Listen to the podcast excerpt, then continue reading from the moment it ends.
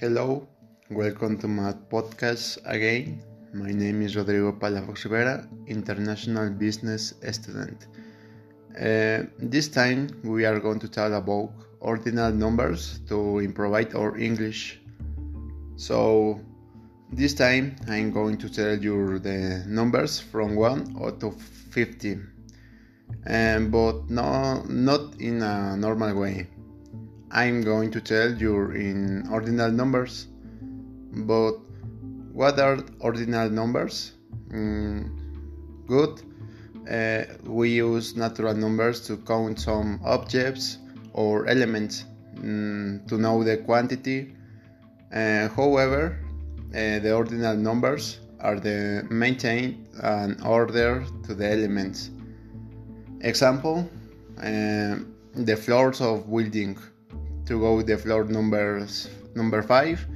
The the, the ordinal number uh, will be the fifth floor. Uh, next I'm going to tell you the ordinal numbers from 1 to 15 uh, so let's go.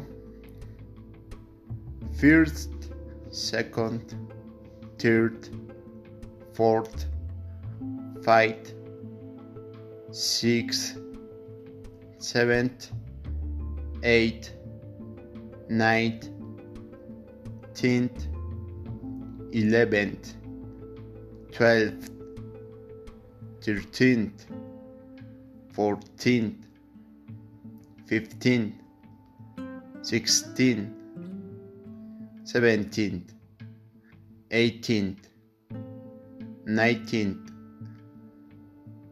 20th, 21st, 22nd, 23rd, 24th, 25th, 26th, 27th, 28th, 29th, 30th, 31st, 32nd, 33rd, 34th, 35th, 36th, 37th, 38th, 39th, 40th, 41st, 42nd, 46th, 43rd, 44th, 45th, 46th, 47,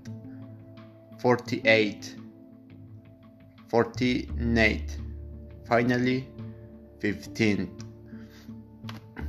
Uh, well, uh, ordinal numbers are, are necessary in our daily life.